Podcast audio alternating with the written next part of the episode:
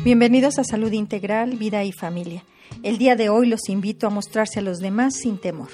Solemos pensar que es mejor no mostrarnos vulnerables, débiles y ocultar las emociones. Nos olvidamos que expresarnos se acerca al otro, fomenta la socialización y nuestro bienestar. Cuando apreciamos la vulnerabilidad, esto es sinónimo de abrirnos a los demás. No mostramos nuestra fragilidad porque tenemos miedo a no ser aceptados. Tenemos la vulnerabilidad adormecida y cuanto más adormecida, más débiles son los lazos con las personas que nos rodean.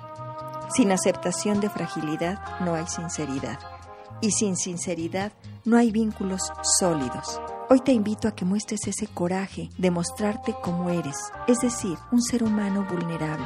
Las personas que se sienten más integradas empezaron aceptándose primero a sí mismas y después a los demás.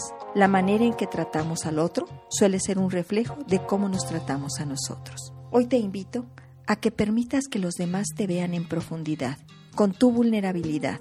Cuando aceptas tus carencias, aceptas tus límites. Y entonces empiezas a hacer algo positivo con lo que sí tienes y te permitirá sufrir menos y encontrar más momentos de placer. Quienes no aceptan sus carencias viven presos de la lógica del todo o nada. Al no poder alcanzar lo ideal, no intentan lo posible y acaban limitando su vida.